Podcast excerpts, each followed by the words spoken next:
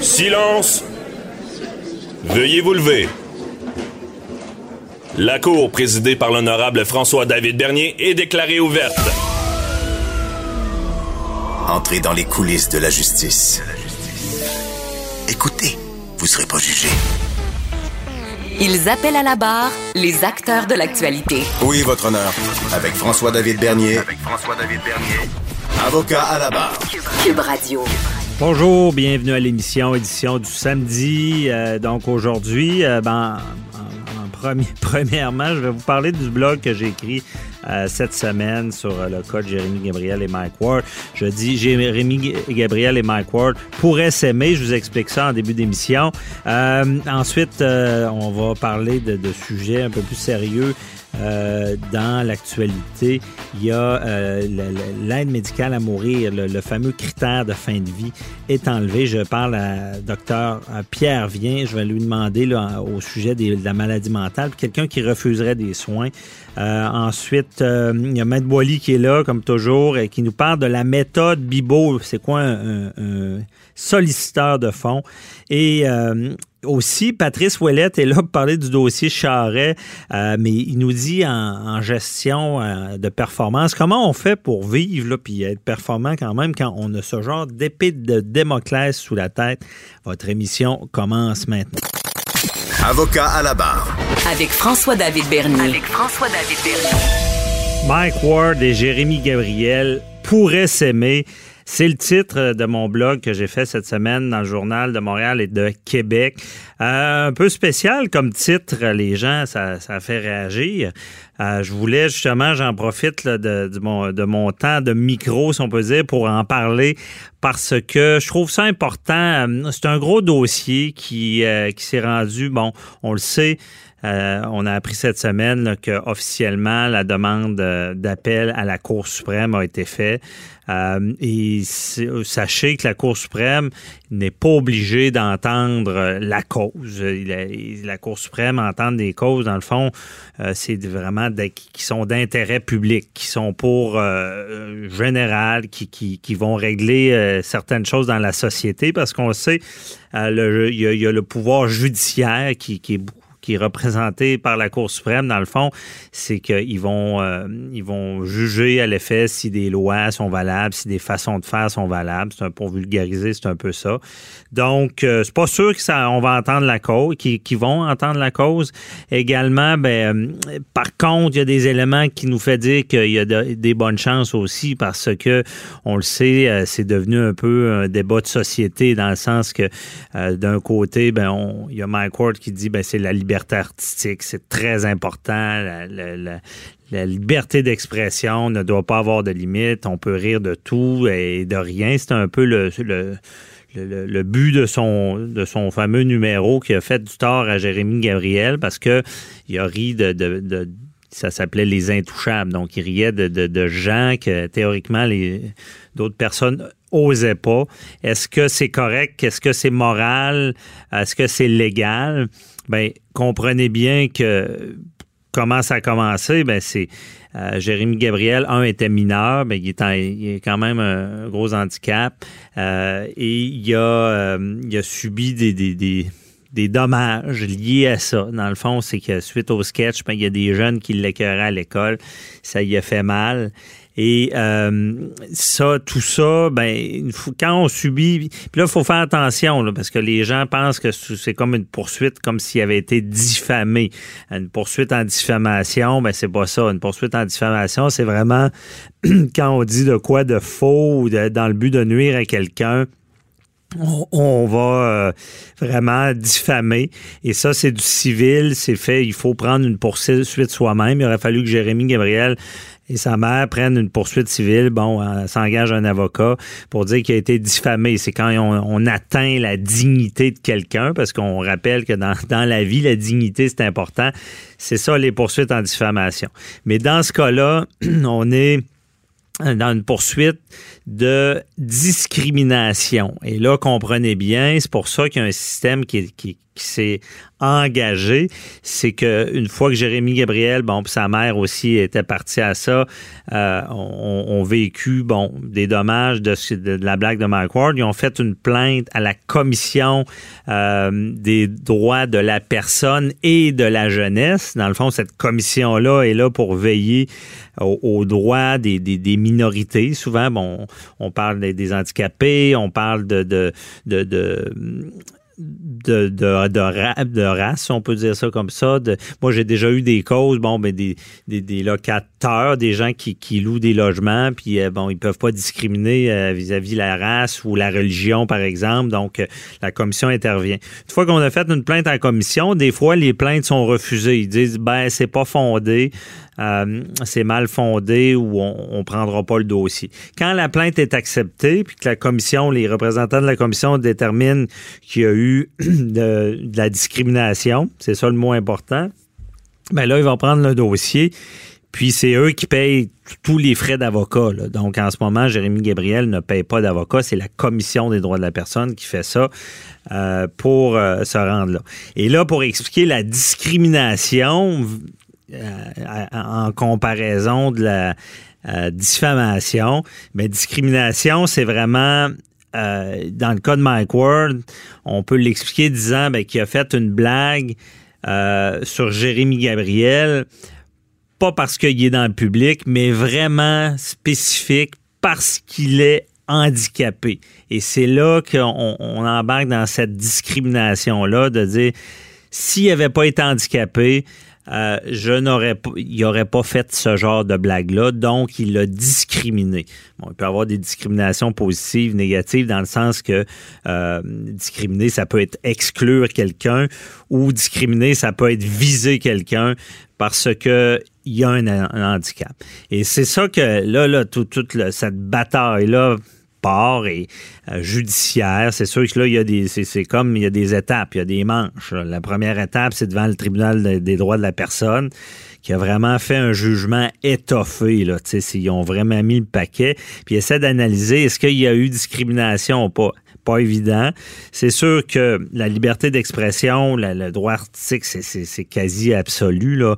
Je veux dire, euh, on le sait, la règle, tu es dans le public, tu mets le pied dans le, dans le public, ben il faut que tu acceptes que tu vas faire rire de toi, que tu vas être critiqué. Encore plus si tu es en politique, parce que les tribunaux des cours supérieurs disent euh, ben, en politique, euh, c'est quasi limité parce qu'on veut, on veut les débats, on veut pas qu'on veut une sorte de transparence. Donc, tu sais, quelqu'un de majeur vacciné, il embarque dans le public, il doit accepter tout ça. Évidemment, il y a toujours des, des, lignes. Une société qui n'a pas de ligne, c'est l'anarchie. Fait que vous pensez ce que vous voulez, il y aura malgré tout une ligne dans ce grand débat-là. Ça sera pas absolu. Et là, euh, parce que même on est dans le public, on a vu des poursuites, comme je dis, du côté de la diffamation, de, de, de, dire quelque chose qui est totalement faux, même sur une personne connue, que ça va causer du trouble, un dommage, et euh, où c'est dans le but d'y nuire. Ben, il y a beau être dans le public, on ne pourra pas. Mais tout ce qui est blague, euh, tu sais, qui, qui, vise pas à nuire à quelqu'un, ça va passer. Et là, ben, dans ce cas-là, on le sait, la problématique, à l'époque, c'était un mineur. Que il faut analyser ça. Euh, il c'est pas lui qui avait choisi non plus d'être dans le public. Euh, il est handicapé aussi. C'est pas lui qui a choisi ça. Donc, on dit, bon, est-ce que vraiment il a été visé, discriminé? Cour supérieure, ben, c'est le tribunal euh, des droits de la personne. C'est assez équivoque. On dit non, c'est un cas de discrimination. On condamne Mike Ward. Par la suite, ben, on, s'en va euh, à la Cour d'appel, le plus haut tribunal du Québec. Bon, euh, et la Cour d'appel, il y a trois juges sur le banc, comme on dit. Eux disent, c'est deux disent c'est de la discrimination. Donc, on maintient la, on peut dire, la, condamnation de 35 000 par contre, on enlève 7 000 à la mère de Jérémy Gabriel, disant que euh, elle ne peut pas obtenir d'argent puisque c'est pas elle qui était discriminée. Donc, on enlève ce montant-là. Cependant, sur les trois juges, il y a, la juge Bélanger qui est pas d'accord du tout. Elle, est, on appelle ça une dissidence. Elle dit non, c'est pas euh, c'est pas de la discrimination. Euh, la, blague euh, est peut-être odieuse, là, mais pour moi, ce n'est pas une blague de discrimination. Mike Ward n'a pas fait ça seulement parce qu'il est handicapé, mais c'est parce qu'il est dans le public. Vous voyez la petite nuance, il est dans le public. Puis ça donne que quand quelqu'un est dans le public, ben, on va attaquer ses défauts. Puis pour lui, ben, pour elle, le, fait qu'il parle de son handicap n'était pas de la discrimination. Puis j'en parle, c'est est-ce que vraiment il y aurait de l'iri de lui si il n'avait pas été handicapé? Puis là, c'est le débat, là, à savoir peut-être que oui, parce qu'il a quand même chanté devant le pape. Il y a des, c'est, à l'époque, il y avait une voix plus aiguë. on ne sait pas. Mais tout, ça, la dissidence fait qu'il y a des bonnes chances la Cour suprême, on accepte de, trancher ça. Moi, ce que je dis par contre, c'est qu'en arrière, il y a des humains. J'ai tellement vu de cas, tout le monde se bat devant les tribunaux, puis on pense que c'est la vertu, puis que ça va tout régler, mais il y a des humains en arrière. Euh, Mike Ward a fait une dépression. ça reste un bon gars. Ça doit pas être facile à vivre. Il s'est fait peinturer comme le méchant qui attaque un handicapé. Sauf que il, y a, déjà, il aide des handicapés. Il fait des spectacles pour un dénommé Alain. J'oublie son nom de famille, désolé mais il a fait des, il fait un spectacle pour quelqu'un qui a une paralysie cérébrale pour ramasser des fonds. on s'entend que moi, je, je, crois sincèrement que c'est toute une histoire là, qui, qui on, va sur le principe, mais j'ai l'impression qu'au départ, ça s'est envenimé. Il y a un fossé qui s'est creusé entre ces deux personnes-là. Se sont parlé. Il aurait pu régler ça d'une manière positive. Mike Ward, lui, euh, aurait pu aider Jérémy Gabriel à, comme, on dit, il a fait une blague c'était pas une blague gentille, là, mais ça y a causé du trouble. Sachant que ça y a causé du trouble, ben, comment qu'on répare ça, là? Tu euh, Jérémy, t'as eu du trouble, euh, on, va tourner ça de bord. Les jeunes qui t'ont écœuré vont comprendre que euh, c'était seulement une blague, puis ça mérite pas de continuer à faire une sorte d'intimidation. moi, je pense que je suis tannant avec ça, ça aurait pu se régler. Et d'aller à la Cour suprême, ben, moi, je pense que ça arrivera pas souvent qu'un jeune euh, dans le public euh, qui, a un handicap ait ce genre de blague-là, puis que ça lui cause tellement de troubles. Puis honnêtement, je suis certain que Mike Ward, avoir su que ça lui causait du trouble, c'est vraiment, pas, seulement de la, risée, puis ah, ah, ah, on en rit, puis c'est fini, parce que ça, ça, ça a continué avec Jérémy Gabriel, c'est pour ça qu'il y a eu un montant. Ben, je suis pas sûr que, c'est ce qu'il voulait pour ce jeune-là, malgré qu'il veut aller aux frontières de l'humour, on le sent, mais je suis pas sûr que c'est ce qu'il voulait. Donc, c'était euh, mon opinion euh, sur ce dossier-là. Vous pouvez le lire dans le Journal de Montréal, dans mon blog. Et euh, sans banaliser les grands débats, les grands principes, mais je suis pas si sûr que ça va régler le problème à la Cour suprême. Et pour ces deux personnes-là, ben, je verrais bien d'autres solutions. À un moment donné, là, regarde, tournons à page. Je pense pour de vrai, que Jérémy Gabriel et Mike Ward pourraient bien s'entendre et euh, régler leurs problèmes. J'aimerais avoir trois heures avec moi dans une salle. Euh, je suis certain qu'on ferait bien de l'avancement parce que j'ai déjà vu ça, des litiges qui étaient en cours. On est en cours d'appel, mais il y a toujours possibilité de régler. Vous écoutez. Avocat à la barre. L'aide médicale à mourir revient dans l'actualité. Euh, mardi, Québec a annoncé, euh, dans le fond, que le critère de fin de vie imminente serait euh, ne serait plus appliqué pour les personnes désirant obtenir de l'aide médicale à mourir. On savait que ça s'en venait parce que c'était le jugement de la Cour, supérieure. dans c'était Gladu Truchon. Vous vous rappelez ces deux personnes qui ont demandé à la Cour pour obtenir l'aide médicale à mourir. Ça a été accepté. Euh, ils ont pu en bénéficier. Euh, ce qu'on disait, c'est qu'ils étaient dans des souffrances euh, intolérables, mais il n'y avait pas le fameux critère de fin de vie. Donc, euh, et le, dans le jugement, on a donné un délai au gouvernement pour se réviser. Et là, c'est fait. Et ça ouvre la porte justement à ce que les personnes atteintes de maladies mentales, de, on parle d'Alzheimer souvent, ou de démence, puissent faire cette demande-là. On veut aller justement de la pouvoir la faire avant de, ne plus être capable. Donc, on voulait en, parler avec quelqu'un qui est sur le terrain, on peut le dire, euh, le docteur euh, Pierre Vien, euh, qui, a, qui a pratiqué plusieurs, aider des patients à avoir ce service-là d'aide à mourir, près de 100 patients. Donc, on voulait son opinion. Bonjour, docteur Vien. Bonjour. Qu'est-ce que vous pensez là, de cette avancée là, suite au jugement Truchon? Ben, écoutez, une première remarque en vous entendant, là, mhm. euh, j'ai l'impression que vous perpétuez la confusion puis le mélange des choses. Euh, entre autres, la, le changement qui va avoir lieu dans la loi à la demande de la juge Baudouin, qui est de retirer un des, des six critères euh, de la loi, c'est-à-dire le critère de fin de vie. Mhm. Ça, ça va être au opérant à partir du 12 mars. Dans la loi québécoise, à tout le moins. Bon. Euh, ce qui est, ce que j'aimerais clarifier et corriger peut-être, là. Oui. Ça ne veut pas dire que ça élargit la loi aux maladies mentales et, comme vous l'avez dit tout à l'heure, encore moins à l'Alzheimer. Ah non, donc on n'est pas là encore. Là. Euh, ben non, ben on y est depuis quatre ans. Les maladies mentales ont toujours fait partie des, critères de la loi. L'Alzheimer, non. Il ne faut pas confondre, l'Alzheimer n'est pas une maladie mentale. OK, merci. Une maladie mentale, c'est pas l'Alzheimer.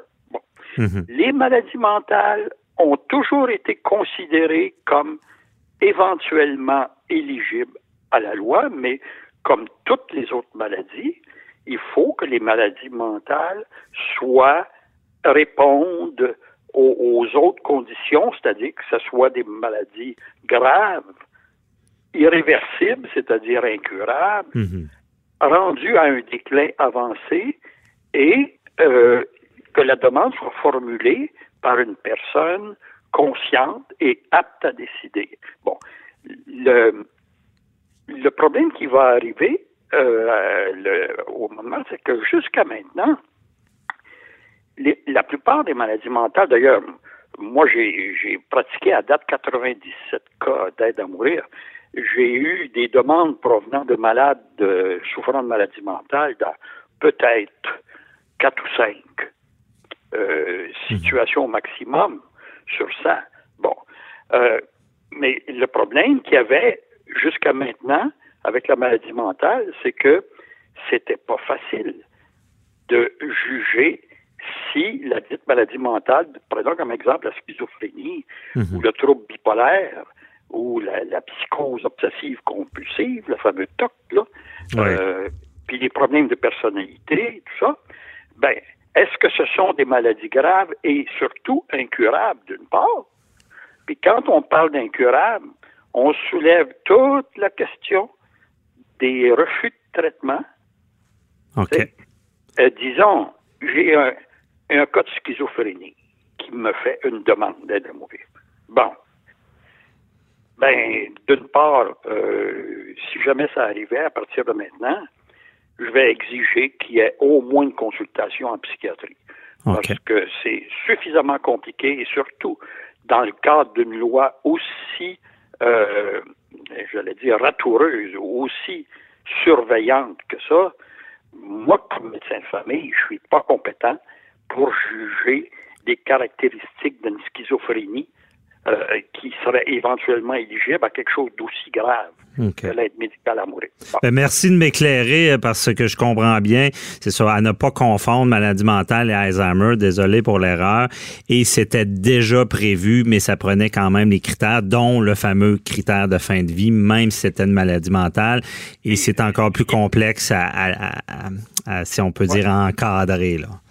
Mais ce qui est peut-être intéressant ici de voir si on a une minute, là, oui. c'est pourquoi Alzheimer, elle, n'était pas éligible à l'aide médicale à mourir? Pourtant, l'Alzheimer, c'est une maladie grave, incurable. Mais je pense que le problème, c'est que les gens n'ont pu, parce que c'est ça que la, ministre avait annoncé, c'est qu'il voulait, en tout cas, c'est pas fait encore, mais élargir pour qu'on puisse le demander à l'avance, parce que le problème de l'Alzheimer, c'est une fois que c'est devenu grave, on a, on a pu la, on a pu plus donner un consentement ben, que vous connaissez libre et éclairé, que vous, avec vos patients, vous vérifiez, comme vous m'avez déjà vu, dit à tout, à tout moment, même à la fin. C'est ça le problème. il y a, je pense qu'il y a un problème actuellement, là c'est que toutes sortes de choses sont annoncées euh, mhm. de façon incohérente et, qui contribuent, j'ai bien peur, à mélanger les gens plus qu'autre chose. Mhm. Exemple, on parle le 11 mars de l'élargissement de la loi. Mais qu'est-ce qu'on veut dire? Oui, dites-nous-le, on veut comprendre. Hein? C'est ça, on veut comprendre. C'est l'élargissement. Dans le fond, le 12 mars, c'est pour le critère de fin de vie. Point à la ligne. Ça devrait être ça. Et à Québec, ça va être ça. À Ottawa, je ne sais pas, là, c'est pas mal plus flou, plus compliqué. Mais à Québec, ça, ça a été clair que le 11 mars, on enlève le critère de fin de vie. OK. Mais là, la ministre récemment a dit ça va ouvrir la possibilité pour les maladies mentales. Hmm. Et là, ben, comment ça? Les maladies mentales, ils étaient déjà là. Oui, puis là, là, je comprends ce que, ce que vous dites. C'est pas clair, puis c'est pas. Euh, non, mais hmm. elle, elle, a raison, par contre, indirectement, de, de, supposer que les maladies mentales, dans le cadre de, de, de la possibilité qu'elles soient considérées plus parce que c'est plus nécessaire qu'elles soient en fin de vie, ça pose quand même des problèmes assez particuliers concernant les autres critères de la loi. Comme hmm. je disais tout à l'heure, euh, si une maladie, bon, euh, prenons, euh, ben, revenons à la schizophrénie, hmm. il y a des traitements pour ça, ils sont malheureusement pas toujours efficaces, mais est-ce qu'on peut dire qu'à ce moment-là, c'est une maladie incurable? Si le patient prend les médicaments qui sont euh, destinés à contrôler la maladie, ben peut-être que ça peut rendre cette maladie-là suffisamment supportable pour qu'elle ne soit pas considérée dans, dans le cas de l'aide à mourir. Mais si le patient, pour toutes sortes de raisons, refuse de prendre les traitements, quels qu'ils soient, que ce soit pour la schizophrénie, pour le diabète, pour tout ce que vous voudrez, mhm. euh, le refus de traitement, c'est quelque chose qui est parfaitement légal selon le Code civil du Québec, à condition que le refus de traitement euh, provienne d'une personne qui soit lucide et apte à décider. Hmm, je vois la problématique, ouais. Bon, ça en est une des problématiques. Mhm. Le, le schizophrène qui m'a dit, mais garde, là, moi, ça fait 40 ans que j'ai ça, là up and down tout le temps, puis c'est évident que j'ai essayé à peu près tous les médicaments qu'on m'avait dit d'essayer. Bon, si je décide de les arrêter, qu'est-ce qui m'arrive? Est-ce que je deviens éligible? Ben là, tu sais. Ben, vous, euh, est-ce que vous seriez à l'aise de, l'octroyer si la personne refuse de prendre les médicaments? Ou, puis comme vous oh, dites, c'est son droit aussi. Dans le fond, si vous comprenez qu'il est apte à refuser, là, vous pouvez rien faire. Certainement, puis ça, je m'en cache pas, à condition que les autres, tous les critères de la loi soient conformes et soient respectés. Mm-hmm. Il n'y a aucune logique qui me demanderait de ne pas accorder l'aide à mourir à une personne sur la base d'un ensemble de refus de traitement. Ça, je l'ai fait souvent, pas pour des maladies mentales, mais par exemple pour des maladies pulmonaires obstructives chroniques, des MPOC, euh, insuffisance cardiaque, euh, etc., le, fameux cancer, puis les chimiothérapies. Mm-hmm. De plus en plus, la, la population euh, n'achète pas ça d'emblée. Moi, je dirais quasiment que la majorité des patients qui me demandent l'aide à mourir et qui ont des cancers actuellement, ça, ça s'accompagne toujours d'un refus de traitement ferme et catégorique, quel que soit le traitement. Et ça, c'est ça jouait beaucoup à l'époque dans la question du cancer concernant le pronostic. Maintenant, le pronostic n'existant plus comme, comme contrainte, ben, c'est évident que ça va être encore plus facile d'accepter les demandes qui proviennent de patients cancéreux. Mais c'est une, grosse. Le, critère de fin de vie pour, pour tous ces, ces, acceptations, que ce soit la maladie mentale ou un cancer, sur le traitement, vient faciliter la, chose. C'est ça que je comprends. Parce que on peut refuser. Et là, vu qu'on n'examine plus le critère de fin de vie, ben c'est ben, plus probable. C'est pour ça que si maintenant euh, la maladie mentale devient une occasion plus fréquente de demander l'aide à mourir, il va falloir obligatoirement que les psychiatres soient impliqués là-dedans. Mhm. Là, ça pose un problème pratique considérable, cependant. C'est que des psychiatres, moi, quand j'en ai besoin pour un patient qui veut vivre, je suis pas capable d'en trouver. Mhm. Vas-tu être capable d'en trouver pour un patient qui veut mourir? Pas évident. Oui, je comprends. C'est vrai qu'il y, y, a une difficulté euh, d'accès pour ce qui est des psychiatres. On n'a pas de difficulté à, soigner une, jambe cassée, mais quand c'est dans la tête, on dirait que c'est tout est plus compliqué.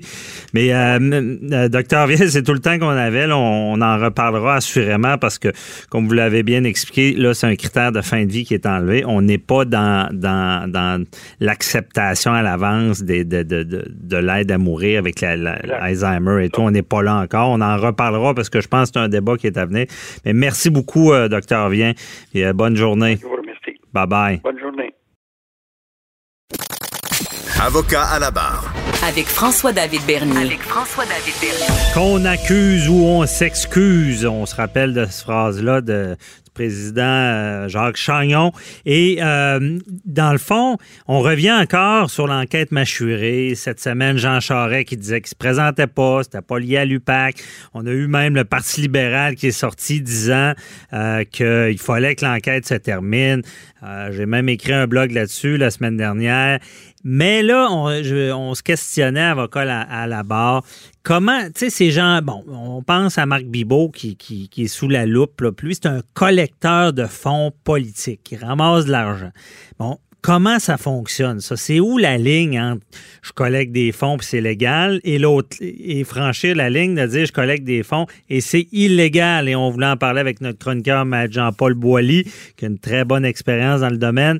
Bonjour, M. Boilly. Oui, bonjour. Écoutez, c'est évidemment, là, il y a eu toutes sortes de spéculations depuis plusieurs semaines. Puis là, Jean Charest, cette semaine, a fait cette déclaration-là. Euh, je suis obligé d'être d'accord avec. Là. Il n'y a pas grand-chose dans ce que dans ce qu'on a vu, qu'on a appris nouveau ce sont tous des choses qu'on a vues à la commission Charbonneau. Mhm. et, là, moi, j'aimerais ça qu'on comprenne une chose. Un, pas un collecteur, mais un solliciteur de fonds, hein, soyons un peu plus euh, soft. Euh, euh, un solliciteur de fonds, je l'ai fait assez souvent et assez longtemps, plus au Parti libéral du Canada, cependant, mais je connais le fonctionnement, c'est la même chose. Un solliciteur de fonds, là, quand ça sollicite, là, ça dit pas à quelqu'un pour aller chercher de l'argent pour un parti politique, donne-moi 500 dollars, puis euh, tu vas avoir le droit de manger un fourre-tout puis de prendre un verre de vin. Non, non, non. Écoutez, c'est plus subtil. La méthode Bibo, là, elle est connue. Un bon solliciteur de fonds, là, ben, ça s'en met un peu sur le dos. Hein? Ça dit, écoute, moi, je connais un tel, peut-être ça pourrait t'aider, ta vie professionnelle, dans ton entreprise, etc.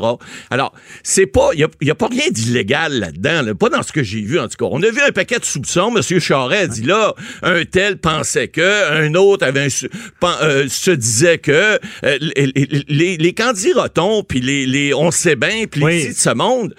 Mais ben on va faire un exercice pour le fun.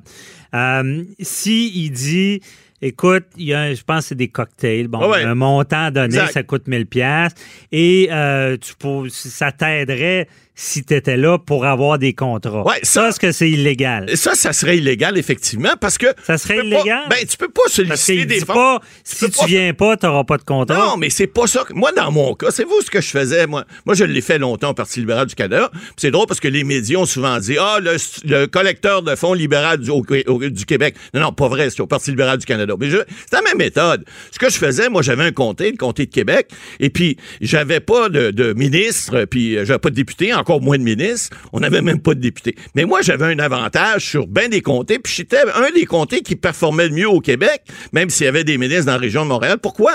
Parce que lorsque je faisais des campagnes de financement, bon, j'appelais Ottawa, je disais, avez-vous un ministre de disponible telle date? Parce qu'avant, j'avais vérifié auprès d'un nommé Jean Pelletier, qui est l'ancien maire de Québec, qui était mon candidat en 93, qui a toujours été proche du comté.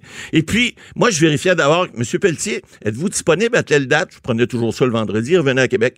Puis il me disait, oui, je suis disponible à telle date. Parfait. Et là, sur mon carton, je mettais en présence de Monsieur Jean Pelletier. Écoutez, là, j'appelais des firmes d'ingénieurs, d'architectes, de comptables.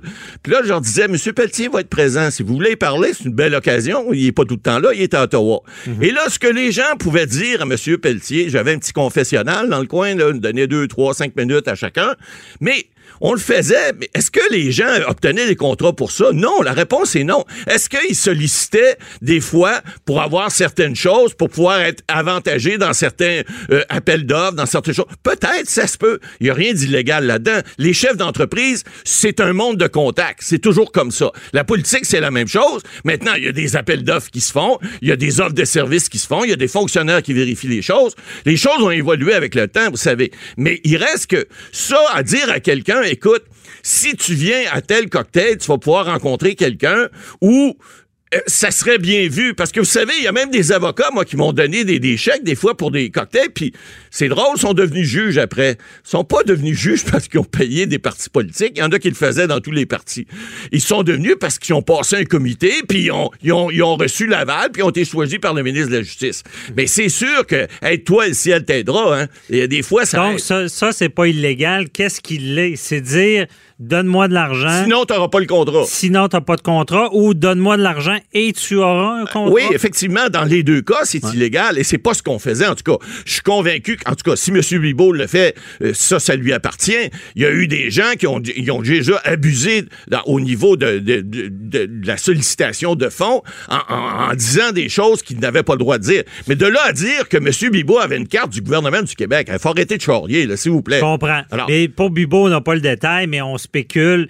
Euh, la, la- la technique un peu, euh, excusez l'expression, mafieuse. Bon, hey, je t'ai Hey, mon aidé- ami. Je, hey, mon ami, tu te rappelles? Ouais, ouais. Tel jour, je t'ai aidé. Maintenant, je te je te demande pas en échange de ça, mais maintenant, j'ai besoin de l'argent. d'argent. gratte Ça, mon- est-ce que c'est légal? Gratte, gratte mon dos, je vais gratter le tien. Ça- ça, est-ce que c'est légal? Bon, ça, écoutez, ce qui, ce qui arrive dans certains cas, moi, ce que je faisais, entre autres, j'allais voir un, je l'ai déjà dit, et, et vous savez, les commissions d'enquête, j'ai fait gommerie, j'ai fait, ben, je les ai pas faites parce que les enquêteurs sont venus me voir, puis comme c'était pas intéressant ce que je leur disais, ils me- ils m'amenaient pas à témoigner. Probablement que c'est la même chose pour Marc Bibot, c'est pour ça qu'il a pas témoigné, parce que ce qu'ils disaient, ça faisait pas leur affaire. Mais ce qu'on fait, ce que je faisais, moi, en tout cas, ce qui était parfaitement légal, je pouvais aller voir un entrepreneur ou quelqu'un qui avait obtenu un bon contrat du gouvernement ou d'une filiale ou peu, peu importe d'où, en disant, t'as eu un bon contrat, t'as fait des profits avec ça. Moi, je collecte pour un parti politique qui s'appelle le Parti libéral du Canada à l'époque.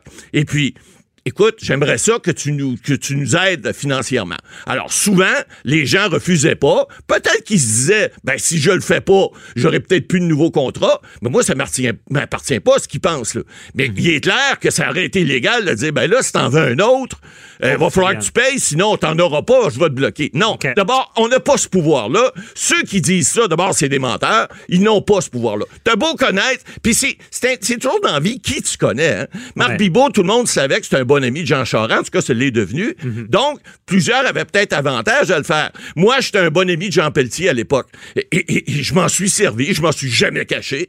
Mais c'est qui tu connais, puis c'est quoi que l'impression que le- la personne qui va te donner des fonds... Faut pas oublier une chose. Lorsque quelqu'un donne 1000 dollars, là, c'est plus le cas. Là. Mais parce que maintenant, au Québec, c'est 100 dollars. Alors, il n'y a plus de problème. Mais au, au fédéral, c'est encore 1000 dollars. Mais lorsque quelqu'un donne 1000 dollars, il y a un retour d'impôt de 500 dollars. Ça lui coûte pas 1000 dollars.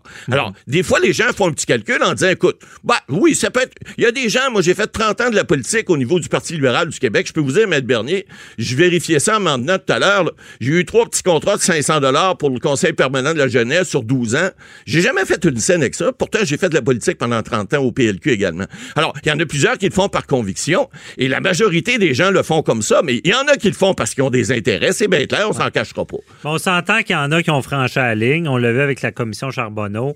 Euh, Est-ce qu'il y y a- est-ce qu'il y avait une sorte de complaisance là-dedans? C'était pas grave. Ben, écoutez, les lois, on l'a dit. Les lois, ça évolue. Et, lorsqu'il y a eu des changements, je vais vous parler du fédéral que je connais encore mieux, parce qu'à un moment donné, les entreprises pouvaient, vous savez, vous aviez droit de donner jusqu'à 10 000 à un moment donné. La loi a changé sous Jean Chrétien, ça a baissé et les entreprises ont été proscrites. Alors, un moment donné, on n'avait plus le droit de le faire. Et à partir de ce moment-là, oui, effectivement, il y a eu peut-être une, une, certaine élasticité dans l'application de la loi, si je peux m'exprimer ainsi. Mhm. Bon, là, il y a des gens qui ont dit, bon, ben là, les entreprises peuvent plus. Est-ce qu'on pourrait pas, à ce moment-là, rembourser les gens qui euh, euh, font des prêts, euh, pas, qui font des prêts, mais qui font des dons politiques? Et puis, finalement, la loi leur changeait après pour dire, non, vous n'avez pas le droit de rembourser. Mhm. Alors, les solliciteurs de fonds, ce qu'on faisait à ce moment-là, lorsque les lois changent, on explique à nos gens, écoutez, ça, vous avez le droit, ça, vous avez plus le droit. Est-ce que les gens dans leur entreprise, puis dans leur fort intérieur le font? Moi, je vais pas fouiller dans leur short, là. Non, mais. Il est évident qu'on je vous écoute, je me dis, c'est pas compliqué, cette affaire-là. Je veux dire, me semble que quand c'est compliqué, ça amène à ce qui ben est arrivé, ça amène à des, abus, euh, à des façons de contourner exact, comme l'impôt. Mais il n'y a pas lieu que je change ça. Là, je ben comprends le système. On n'est pas aux États-Unis où est-ce que c'est limité budget. Ah, aux États-Unis, c'est pas On veut que les, les, les, les, partis aient les mêmes chances pour la démocratie. Exactement. C'est ce que je comprends. Mais les, toutes les partis donc, là, en je, je, comprends. Mais il n'y a pas lieu de seulement mettre un plafond d'argent? Oui, ben tout à fait. Éviter tout ça. J'ai eu ici, en ça, fait, ça. En fait, la solution miracle, ça serait qu'il n'y ait plus de financement politique. Mais là, plus de financement, ah, ça veut dire que c'est contribuable qui paye. Ça veut dire que c'est contribuable qui paye, c'est l'État qui paye. Il n'a pas de système parfait. Mais je peux vous dire qu'au Canada, un plafond, Québec, un plafond. Oui, ben tout à fait, on en a mis. C'est quand même, c'est le même donateur. Euh, tu peux pas avoir plus de temps pour une campagne, je non, sais pas. On l'a mis, là. C'est 100 dollars par donateur au oui, Québec. mais c'est encore compliqué parce que celui qui en a plus aura au final plus de budget. Tout à fait. Mais là, Donc, les entreprises n'ont plus d'affaires là. On, peut, on a plafonné le montant par personne. Alors, mais là, je comprends bien, il n'y a plus d'entreprise qui peut donner un parti. Non, non, non, c'est fini, fini, fini. Le dernier, c'était le Canada. Le Québec a emboîté le pas bien avant. Mais c'est plus le cas. Alors, ça, c'était une bonne chose de faire. Maintenant, évidemment, il y a des gens qui vont toujours essayer de contourner le système. Mais lorsqu'on se ben, compare, on se compare. Savez-vous comment ils font? Il y en a-tu qui le ben, font? ça s'est fait comme on a vu, là, des gens qui remboursaient. Non, mais en ce moment, là. Les entreprises. Ah, ben là, en ce moment, je sais pas, moi, je collecte plus. Mais je peux vous dire qu'à l'époque, ça s'est vu et on disait aux gens, faites pas ça. Vous l'avez vu même dans les affidavits, euh, M. Bibot, là, il y a beaucoup de choses qui sont caviardées parce que probablement que ça fait pas l'affaire du PAC de montrer ça. Hmm. Mais M. Bibot, à un moment donné, dit, écoutez, vous n'avez pas le droit de faire ça. Faites pas ça comme ça. Vous pouvez pas me donner d'argent compté. Vous pouvez pas aussi déduire ça, de, euh, payer ça aux dépenses de, vos employés. Alors, évidemment, ces choses-là se font et, et, et, ça évolue avec le temps. Mais écoutez, il faut pas penser non plus que les solliciteurs de fonds, c'est des gens tout le temps qui vont s'asseoir dans un coin, se mettre à genoux en priant, en mhm. disant l'argent va tomber du ciel. Non. On prend des méthodes, des fois qui sont borderline, c'est vrai, on peut l'admettre, mais qui font, qui sont pas illégales. Vous savez, illégal puis immoral, des fois, il y a un monde entre les deux. Si vous allez à 105 sur l'autoroute,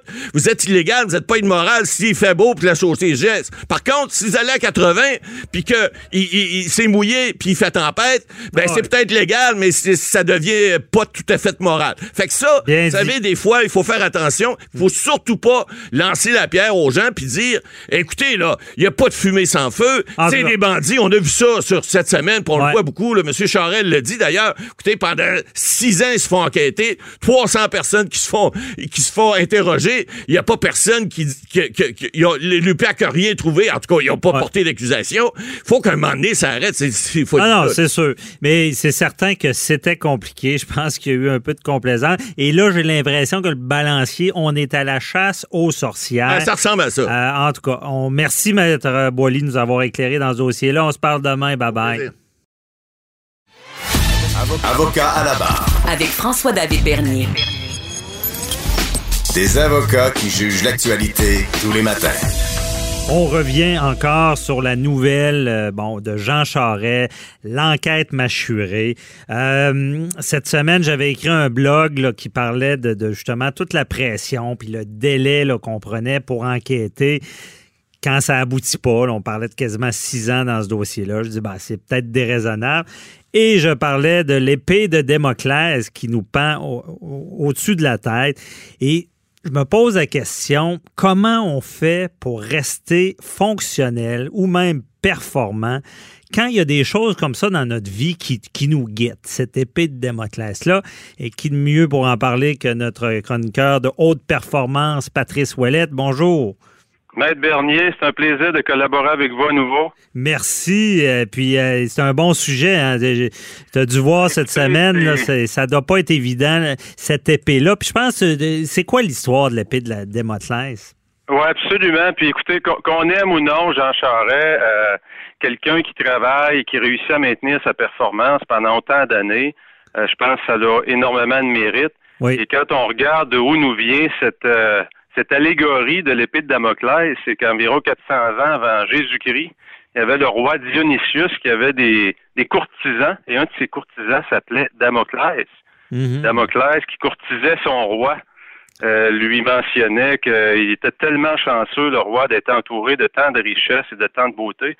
Ce que Damoclès savait pas, c'est que le roi avait énormément d'ennemis. Alors le roi a offert à Damoclès de prendre son trône pour une journée. Ce que ah. Damoclès ne savait pas, c'est que le roi avait fait poser juste au-dessus du trône une épée qui tenait par un crin de cheval. Un crin qui est un cheveu, on, rappelle. Exactement. Ça, tient pas fort. Et euh, Damoclès, évidemment, pour finaliser l'allégorie, n'a pas duré une demi-journée. Il a demandé au roi s'il voulait pas reprendre son trône parce qu'il avait croulé sous la pression. Ah, d'avoir peur que l'épée lui tombe sur la tête, d'où l'expression avoir une épée de Damoclès. Ah, bien expliqué. Moi, je l'avais expliqué dans le blog, mais plus vite. J'avais tourné Coiron. Je comprends bien. Mais écoutez, on parlait l'année dernier, il y a environ quelques semaines, d'objectifs, hein, et on mhm. disait que 80% de nos objectifs, en général, vont être soit situés au niveau financier, au niveau de la carrière, de la santé ou des relations. Oui. Ça donne bien parce que 80% de la pression va venir de ces quatre piliers-là également. Ah oui. Combien de gens croulent sous la pression financière et ça a un impact sur leur travail? Mhm. Combien de gens vont vivre un divorce et vont être en arrêt de travail? Oui. Combien de gens vont avoir une grippe et vont s'absenter une semaine? Mhm. Donc, qu'on regarde toutes les sphères de notre vie autour de ces quatre objectifs-là, de, de, ces quatre grands piliers, on va vivre énormément de stress et ce qui va faire la différence entre les gens performants et les moins performants, c'est comment on va gérer cette fameuse pression-là, qui sont des épées de Damoclès qu'on a tous à chaque jour au-dessus. Comment, comment on n'écrase pas? Puis d'ailleurs, on parlait de Jean Charest, mais j'ai pas le choix de parler aussi de Nathalie Normando qui, a su euh, garder un micro. Moi, j'ai de l'admiration pour ça. J'ai pas le choix de le dire. Comment on fait, Patrice, pour pas écraser? Ben, écoutez, je, prends un exemple qui est peut-être un peu plus positif, si on dirait. Ceux qui ont écouté le match du Canadien en fin de semaine. Hmm. Canadien, d'ailleurs, ça faisait longtemps qu'on n'avait pas eu un beau match comme ça. Prolongation, tir de barrage, qui qui se ramasse sur la glace pour le premier tir? Ilya Kovalchuk, qui vient d'arriver, ça fait pas longtemps. Ilya Kovalchuk, pensez-vous qu'il se concentre sur son prochain contrat ou il n'est pas en train de se dire Marc-André Fleury, sa faiblesse, c'est dans les jambières? Alors, donc, la première stratégie, lorsqu'on a énormément de pression, c'est de se concentrer sur la tâche et non le résultat. Ah, OK. Et peu importe ce que vous faites, que vous soyez médecin, que vous soyez ingénieur, comptable, avocat, peu importe votre métier, lorsque vous vivez du stress, laissez faire les scénarios catastrophes, et on le sait, notre esprit est expert pour en fabriquer. Mhm, pour la, la plupart, n'arrive jamais et concentrez-vous sur le prochain pas, comme le grimpeur qui s'en va sur l'Everest. Mhm. Un pas à la, fois. que j'ai à faire. Donc, vision très court terme. Vision court terme. Donc, il nous arrive un, grand malheur ou euh, possibilité de malheur. Euh, que ça, on peut, on élargit, ça peut être de la santé, ça peut être à peu près tout. Ben oui, vous, euh, vous venez d'apprendre, votre médecin vous annonce, vous avez un problème de santé majeur. Il y a des gens qui passent à travers ça, personne ne sont au courant. Mhm. Ils rentrent travailler, ils ont le sourire. Pourquoi se concentrent sur vision court terme? Ils laissent faire les grands scénarios. Donc, qu'est-ce que j'ai à faire aujourd'hui? C'est quoi la mission? OK. Et ça nous permet de rester centré sur le moment présent, sur le now, mhm. sur le présent. Et c'est comme ça qu'on avance.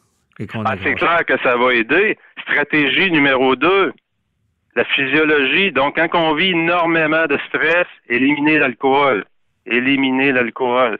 Ça vous aidera certainement Ça, c'est pas. pas. euh, Patrice, ça, c'est pas le fun à entendre, par exemple.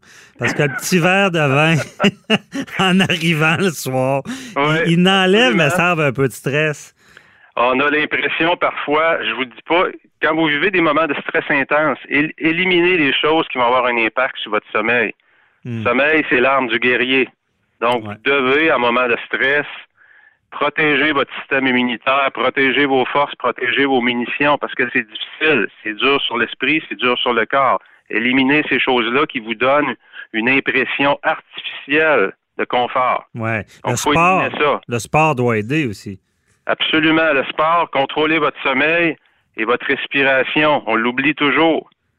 OK. hein, je, par défaut, je respire je sais bien. pas si euh, ceux qui ont lu la, la biographie de Barbara Streisand, qui racontait que pendant toute sa carrière, toute sa carrière, on sait comment ça a été une diva, qu'elle a réussi au niveau mondial.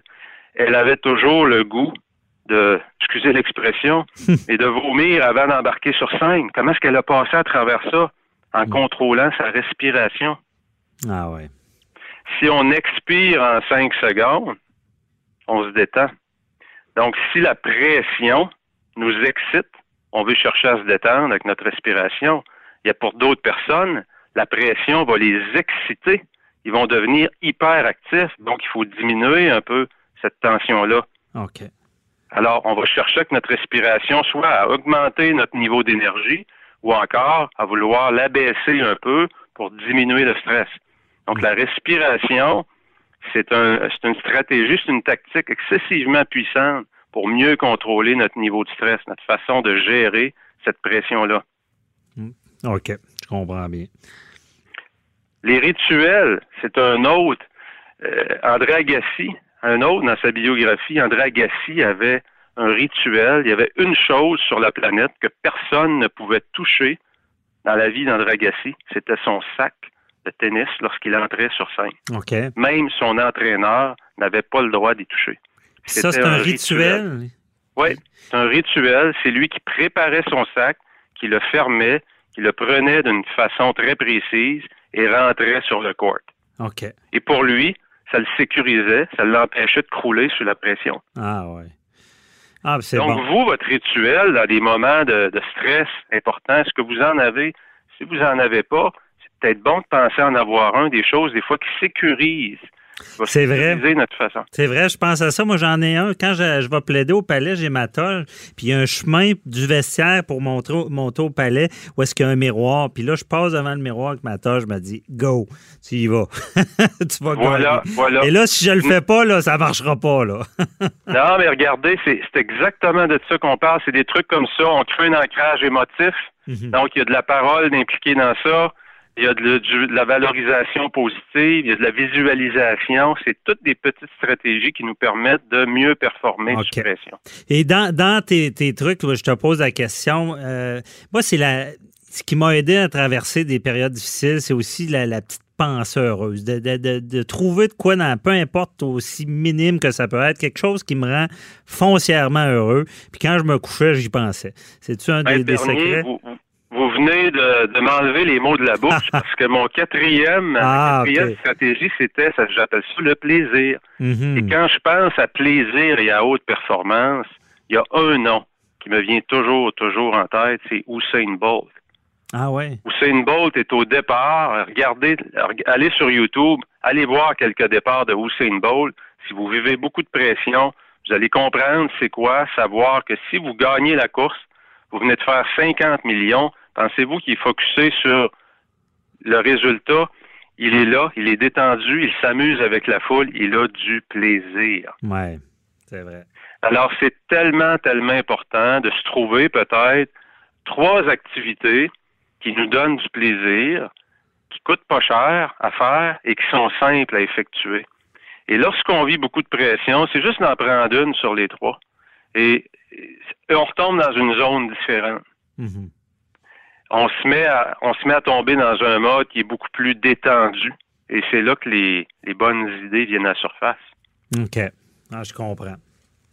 Ça, Alors, ça- votre truc de vous coucher avec un, un beau sourire, évidemment, euh, ça fait partie de cette stratégie-là, d'essayer de mieux contrôler, justement, mais à travers des activités, ça aide à faire à, amener en surface des, bonnes idées, des, aller chercher notre génie créatif, comme on dit. Mm-hmm. Non, je comprends. Mais euh, Patrice Ouellette, de 48 heures par jour, la méthode 48 heures par jour, sûrement que cette chronique pourrait aider beaucoup de personnes parce que, honnêtement, euh, c'est des périodes pas faciles. Puis je pense que euh, souvent, je disais ça, des, fois, il faut se donner des trucs dans la vie, sinon on va être de ceux qui écraseront et on veut pas ça. Absolument. Puis euh, je dirais, j'ajouterais à ça, garder, garder toujours, toujours les choses simples, le plus simple possible. Tout ce qui est compliqué ne dure pas longtemps. Mm Donc, allez, avec le truc le plus simple, celui qui vous semble le plus facile à exécuter. C'est vrai. Et, et doucement, avec le momentum qu'on reprend dans ça, on est capable d'aller vers des stratégies un peu plus complexes. ça, Moi, je comprends ça, garder ça simple, mais ma blonde, elle comprend pas toujours ça. Blague à part, non, non, non. Euh, ben, en tout cas, on retient les trucs. Merci beaucoup, euh, Patrice Ouellette. Euh, on se reparle pour un autre dossier. Bye bye. Merci, au revoir. C'est tout pour nous aujourd'hui. On se retrouve demain dimanche à 11h. Et entre-temps, continuez à poser vos questions sur le Facebook de Cube Radio ou 187, 187 Cube Radio. On se retrouve demain. Bye bye. Cette émission est maintenant disponible en podcast. Rendez-vous dans la section balado de l'application ou du site cube.radio pour une écoute sur mesure en tout temps. Cube Radio, autrement dit. Et maintenant, autrement écouté.